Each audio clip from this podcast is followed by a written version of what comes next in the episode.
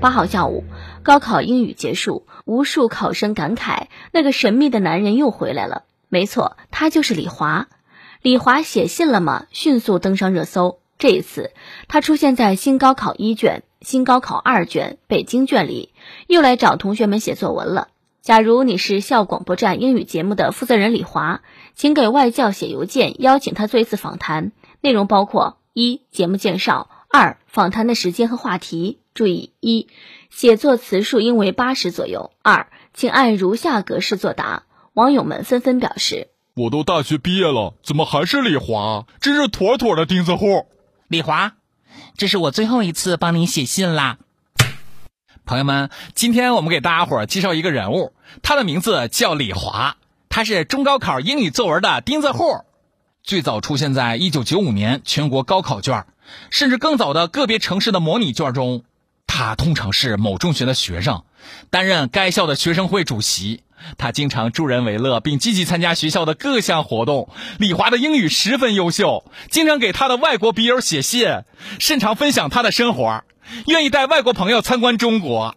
他也是一个全面发展的好学生，不但英语好，体育水平也是一流。在日常生活当中，他也是父母的小助手，在父亲出差时照顾好母亲，受到了父亲的表扬。今年的新高考一卷。新高考二卷北京卷里又出现了大家伙熟悉的李华，哎呦我天，这还真是铁打的李华，流水的考生！哦，大家都要生三胎了，李华还没毕业呢。哎，是老师偏爱李华，一直没让他毕业吗？还有李华，李华，你是不是当年那个李雷的孩子？可惜妈妈不是韩梅梅。这一次的作文题目是邀请外教做一次访谈。哎，李华，根据咱们国家的防疫规定，入境人员要实施集中隔离，所以你那些要请外国友人来参加的活动，咱尽量不要。乖啊，不给国家添乱了，谢谢你。还有，兄弟啊，以后你就靠你自己吧，不会英语就不要交那么老多的外国朋友。也别去交流了，也不要去国外旅游，别找寄宿家庭，别老麻烦外国人，不然还得写信感谢，也不要放人家鸽子，呃，反正啥也别干就对了啊。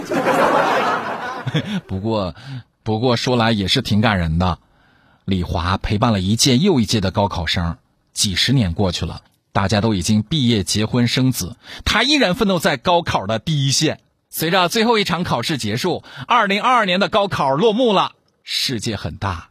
考场很小，考试是个点，人生是条线。没有人因考试赢得所有，也没有人因考试输掉一生。考好考坏都是一个新的起点，新的开始。高考虽然结束了，但是更加广阔的生活才刚刚开始。最后呢，搁这儿祝愿各位考生都能拥有一个完美的假期哟。